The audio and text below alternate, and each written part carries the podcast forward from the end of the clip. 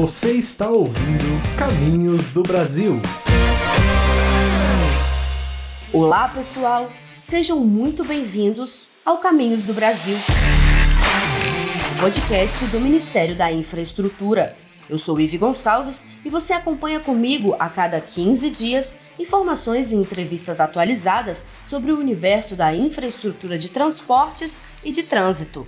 O episódio de hoje trata de uma pauta muito importante para o Ministério da Infraestrutura e para o setor portuário de forma geral: o Programa de Incentivo à Cabotagem, mais conhecido como BR do Mar.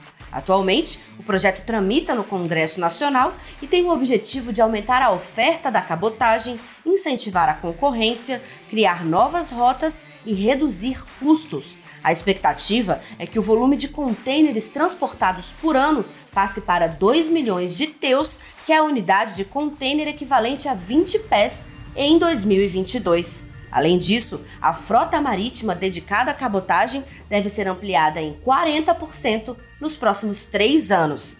E para tratar sobre o programa BR do Mar, eu converso com um dos idealizadores do projeto dentro do Ministério da Infraestrutura, o diretor do Departamento de Navegação e Hidrovias, Dino Batista. Tudo bem, Dino? Tudo jóia aí, Vivi. Dino, é um prazer ter você aqui conosco no podcast Caminhos do Brasil. Então, eu vou começar perguntando o seguinte, aquela pergunta geral, né? Os números da cabotagem, que inclusive vale ressaltar que, para quem não sabe, a cabotagem é a navegação entre portos do mesmo do território brasileiro por via marítima ou fluvial, né? Mas os números da cabotagem, eles falam por si só. É um crescimento de cerca de 10% ao ano somente no setor de contêineres. A minha pergunta é a seguinte, Dino: ainda é possível crescer muito mais? Como é que o BR do Mar vai fazer com que esse crescimento seja alcançado? É, essa é uma pergunta interessante, né? Se o, o setor tem crescido bem nos últimos anos, então para que mexer? Né? Para que fazer qualquer coisa? E é interessante que existe uma expectativa, não só nossa, mas como da sociedade como um todo, é, e em especial considerando a, o Brasil ser um país de dimensões continentais e virado para o mar, né? É, é um número que sempre é lembrado que mais de 80% da população brasileira vive até 200 quilômetros da costa brasileira, né? E que, portanto, a cabotagem, ou seja, o transporte marítimo entre portos é, ou ainda entre portos do Brasil e também portos fluviais, né, que ela deveria ter um desempenho ainda mais satisfatório do que aquele que já, que já vem apresentando. Então, existem alguns estudos que mostram realmente que existem vários, várias cargas que têm o potencial, a gente chama que é uma carga cabotável, é aquela que ainda não está na cabotagem, mas que tem um perfil, uma característica que mostra que ela seria adequada para ser transportada por navios e não muitas vezes é, por caminhões. Ou mesmo, e aqui é o especial, é, cargas que hoje elas simplesmente não são transportadas. Né? O custo logístico ele é fundamental para que a gente possa estabelecer novos mercados. Né? Então a gente tem sempre como exemplo é, alguns produtos. Uh, um, um que a gente sempre lembra é a caixa d'água, por exemplo. São produtos que para serem vendidos, por exemplo, da região sul para a região nordeste, era impossível, porque o custo logístico inviabilizava. Então, a partir do momento que esse produto ele, ele é apresentado à cabotagem, né, ele começa a utilizar a cabotagem como solução logística, é, você viabiliza esse novo mercado. Então, muitas vezes, se fala numa concorrência da cabotagem com o rodoviário, por exemplo, mas esse não é o principal. O principal realmente é essa possibilidade que a cabotagem tem de criar novos mercados, de possibilitar que as empresas brasileiras acessem outras regiões do país, porque os custos logísticos são mais baratos. Então, é realmente o, o BR do Mar ele traz um conjunto de medidas, as principais essas que estão que trabalham uma flexibilização do afretamento, ou seja, do acesso a embarcações para as empresas brasileiras de navegação o que vai trazer, no nosso entender, um potencial muito grande de novo desenvolvimento para a cabotagem no Brasil, o que será bom não apenas para o setor, lógico, mas principalmente para os usuários da cabotagem. Perfeito, Dino. Bom, é, eu quero continuar ainda nessa questão é, em relação à frota, porque a minha questão, e principalmente nos afretamentos a tempo, a minha dúvida é a seguinte, Dino. Você considera que o programa ele dá um passo à frente quando ele fortalece justamente as empresas brasileiras de navegação e estabelece um mínimo aí de dois terços de tripulação brasileira nos afretamentos a tempo? O que, que acontece? Hoje, uma parcela significativa da cabotagem já é feita com afretamentos a tempo. Só que é feita a partir do afretamento de embarcações estrangeiras, de empresas, de terceiros que nada tem a ver com o país. Então, o, o, afretamento a tempo, ele diferente do afretamento a casco nu, ele não é um aluguel da embarcação. O afretamento a tempo é quando a empresa brasileira ela contrata uma outra empresa, que essa outra empresa é que vai tripular a embarcação, ela vai chamar, ela vai fazer o que a gente chama de armação da embarcação, tá? É, e por isso que as empresas de navegação chamam armadores, porque eles armam embarca as embarcações, tá?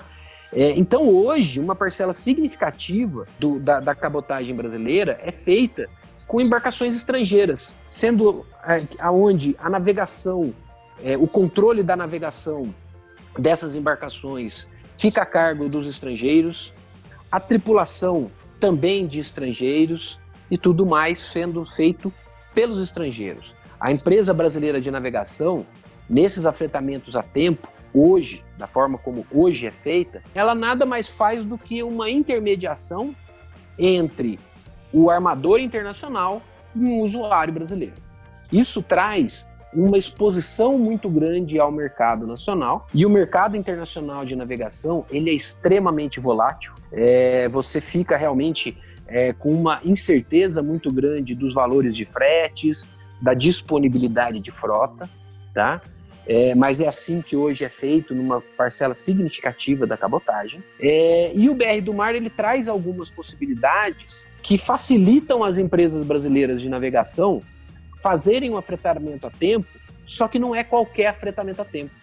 É um afretamento a tempo que ela vai fazer dela mesma. É o afretamento a tempo da sua subsidiária estrangeira. Ou seja, a empresa brasileira ela constitui uma subsidiária em outro país. Isso é, uma, é, é algo bastante normal no mercado de navegação, tá? É, isso realmente é algo muito simples de ser feito. As empresas de navegação têm essa, isso como prática, constituição de subsidiárias, né? É, então a empresa brasileira ela constitui uma subsidiária em outro país e ela afreta dela mesma, dessa subsidiária, uma embarcação a tempo. E essa embarcação a tempo, num custo operacional muito menor do que seria o de bandeira brasileira. E aqui, ressaltando realmente esse ponto dos dois terços de brasileiros, né, é, é algo que hoje a, a gente tem uma parcela significativa dos marítimos que trabalham em nossa costa composta por estrangeiros, né? O que não só na nossa visão, como na visão, por exemplo, também da Marinha do Brasil, é algo inadequado, né? A gente tem toda uma questão, inclusive, de segurança nacional, porque a, a, a navegação de cabotagem ela é fundamental para a gente é, fazer algo que fazer uma coisa que a, a, Marinha chama de poder naval. Né? A Marinha Mercante ela é parte do poder naval de uma, de uma sociedade, de uma nação. Ainda mais de uma nação marítima, como é o Brasil, né? com mais de 8 mil quilômetros de costa. Por isso, fundamental que a gente é brasileiros navegando na costa brasileira. Isso hoje é, não é totalmente verdade, né? A gente tem muitos estrangeiros navegando na costa brasileira e com essa de definição dos dois terços de tripulação brasileira, a gente atua não só no sentido de dar mais empregos para os brasileiros, né? É, como também mantendo brasileiros navegando em nossa costa dando aí, aumentando a segurança da navegação. Não só a soberania nacional, como a própria segurança das operações de navegação. Né? Os marítimos brasileiros são conhecidos pela sua qualidade de formação, né? onde a gente tem pouquíssimos casos de acidentes sendo ocasionados com, com tripulações brasileiras. Então, dessa maneira, a gente consegue fortalecer a presença das empresas brasileiras de navegação na costa brasileira fazendo cabotagem. Perfeito, Dino. Vamos mudar um pouco então o foco agora e falar um pouquinho do que você mesmo trouxe no começo do programa, que é o seguinte, essa essa o que muito se fala que o programa vai trazer essa concorrência com o setor rodoviário, mas a verdade mesmo é que uma das categorias que vão ser diretamente beneficiadas pelo BR do Mar é a dos caminhoneiros. E a lógica ela é muito simples. Containers basicamente chegam aos portos por caminhão. Então, a minha pergunta é a seguinte: o aumento na demanda pela cabotagem é mais trabalho para os caminhoneiros? Interessante essa pergunta e realmente ela é fundamental, né? É, a gente tem recebido alguns questionamentos se o BR do Mar não traria um prejuízo aos caminhoneiros, o que é um total absurdo, né? É exatamente o que você colocou. A, o BR do Mar, se e se ele trouxer algum impacto para os caminhoneiros, vai ser um impacto positivo. E aqui eu explico. Né?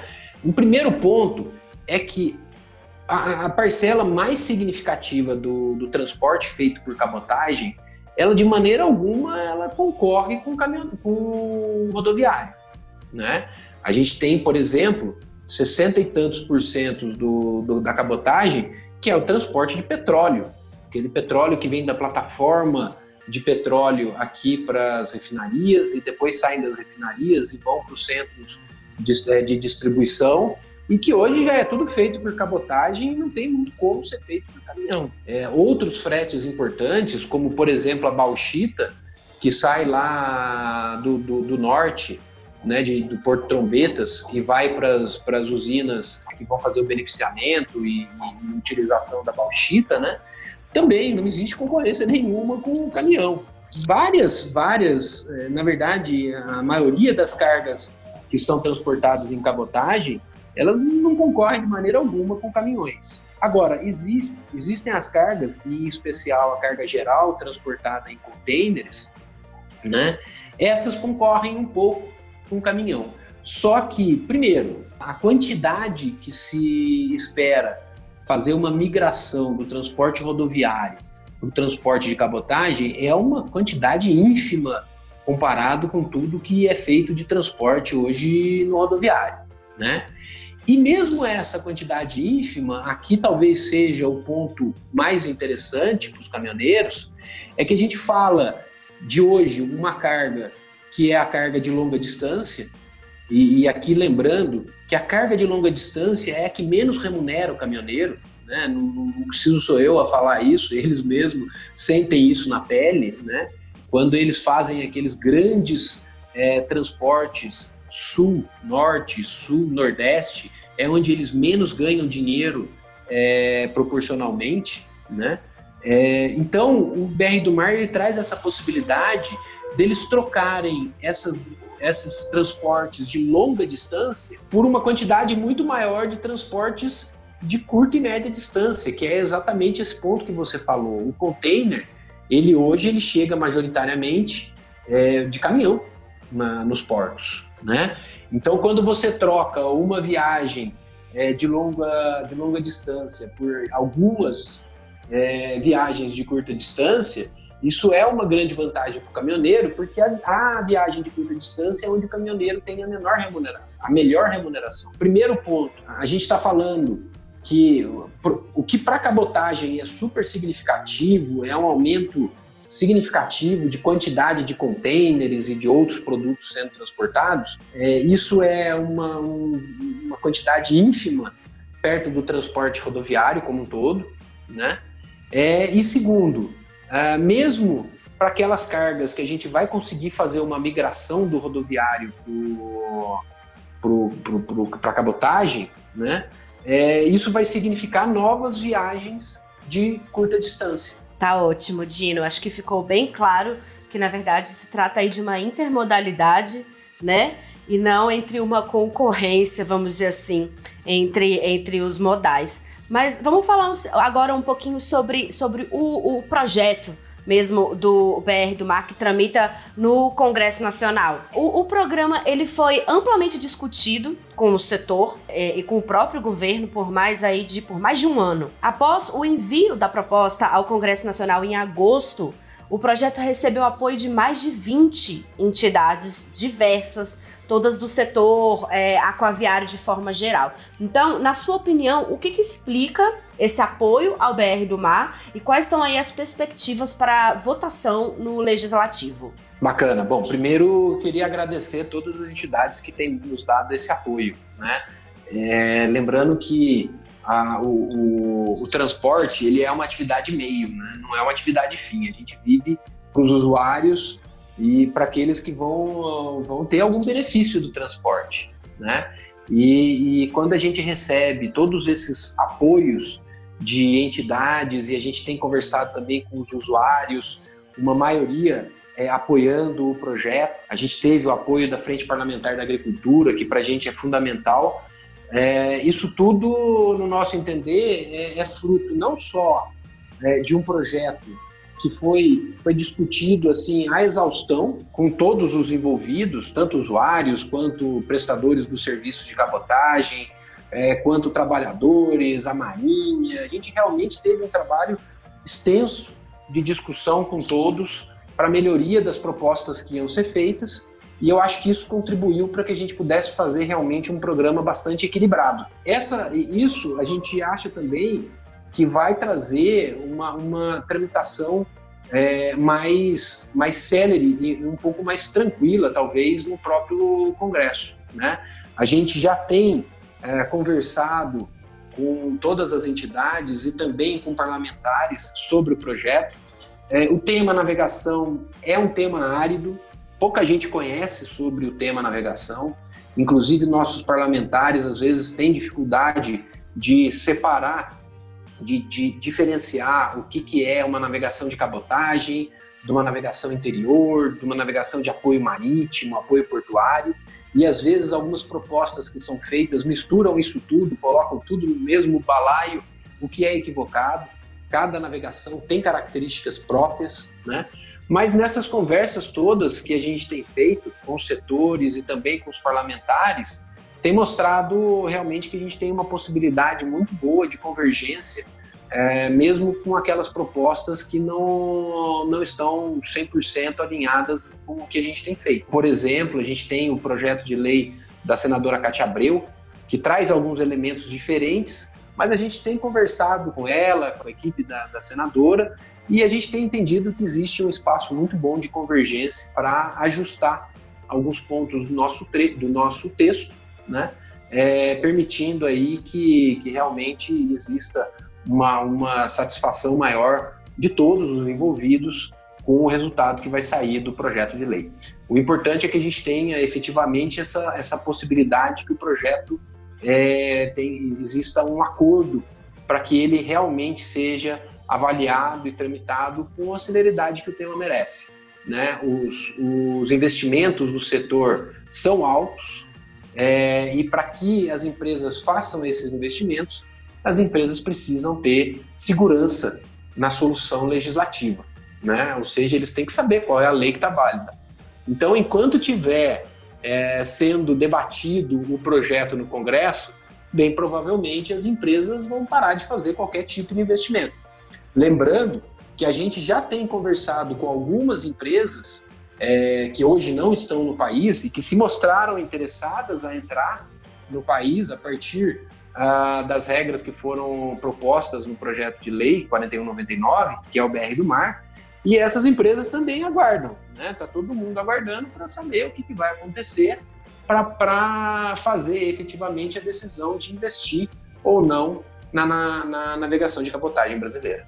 Tá ótimo, Dino. Bom, acho que ficou bem claro. A gente passeou aí por vários aspectos, né, do BR do Mar. A gente agora tá, tá se encaminhando aí para o final do programa. E nesse final, a gente costuma pedir, é um momento um pouco mais informal, vamos dizer assim, do programa. A gente costuma pedir para cada entrevistado contar um pouquinho da sua trajetória no setor de transportes. Então eu queria te perguntar de onde é que surge essa relação com a infraestrutura, sobretudo com a cabotagem. Vou te pedir para resumir, porque a gente sabe do seu currículo que é imenso, maravilhoso. Então, né, com certeza você tem repertório aí para passar meia hora falando só do seu currículo, Dino. Mas então eu vou te pedir para dar uma resumida aí pra gente finalizar o programa. Tá joia, Ive. Obrigado. Não é tão, tão extenso assim, não. Eu agradeço aí a, a menção. A minha primeira lotação, né? Foi já no Ministério dos Transportes. E, assim, transporte é um tema muito interessante. Né? Eu adorei. É, desde o início, a, eu, eu já, já trabalhava exatamente com a relação é, do setor de transportes e os privados. Né? Então, eu trabalhei no setor de concessões rodoviárias, depois trabalhei com, com concessões ferroviárias, é, fui diretor de concessões, é, fui secretário de fomento, e dentro da Secretaria de Fomento a gente trabalhava com as concessões todas, né, do setor como um todo, então é, foi aonde é, comecei a ter maior familiaridade com o tema portuário, o tema aeroportuário, tudo isso sempre voltado com a relação público-privada, né? E dentro da Secretaria de Fomento é, existia o, existe ainda, na verdade, o Fundo da Maré Mercante, né? Foi quando eu fui apresentado ao setor de navegação. A gente inicialmente trabalhava específico com o instrumento de fomento, que é o Fundo da Maré Mercante, mas com o passar do tempo a gente foi se aprofundando no tema navegação, né? Então, desde 2015 é, começou essa, essa minha relação com a navegação como um todo, né? E em 2019, com a criação do Ministério da Infraestrutura, o ministro entendeu é, e acho que corretamente a necessidade da gente ter um departamento específico para navegação e ele criou o departamento de navegação e hidrovias, né? E o secretário John Piloni me convidou para ser o diretor desse, desse novo departamento. Eu aceitei de bom grado porque o tema se o tema transporte é interessante, o tema navegação é mais ainda. É realmente bastante gratificante estar no setor de transportes, num ministério que tem ficado realmente é, notável que a gente tenha uma, uma gestão cada vez mais técnica e com uma participação é, cada vez mais técnica em todos os cargos de, de chefia, o que possibilita aí toda uma continuidade das atividades. Isso realmente é um, um grande mérito que a gente tem de trabalhar no, no Ministério da Infraestrutura. Tá ótimo, Dino. Olha, é um prazer conversar com você, saber um pouquinho da sua trajetória, saber que você já passeou aí por praticamente todos os modais da infraestrutura e que agora se fixou aí na, na, na cabotagem e também na navegação interior. A gente espera que mais para frente a gente faça um programa dedicado ao BR dos Rios, vamos dizer assim. É, e é isso, assim, é, eu agradeço muito pela sua participação aqui no podcast Caminhos do Brasil, Dino. Eu que agradeço, Ive, sempre que for, sempre que vocês é, precisarem, eu estou totalmente à disposição. É, os nossos ouvintes também. É, o Departamento de Navegação e Hidrovias ele está sempre de portas abertas para que a gente possa discutir todas essas políticas que envolvem a navegação. Então agradeço novamente e até a próxima, Ive. Tá certo. Eu conversei com o diretor do Departamento de Navegação e Hidrovias do Ministério da Infraestrutura, Dino Batista. Termina aqui o podcast de Caminhos do Brasil do Ministério da Infraestrutura. Lembrando que o nosso encontro acontece a cada 15 dias com entrevistas e assuntos relacionados ao universo da infraestrutura de transportes e de trânsito. É isso, até a próxima. Tchau, tchau.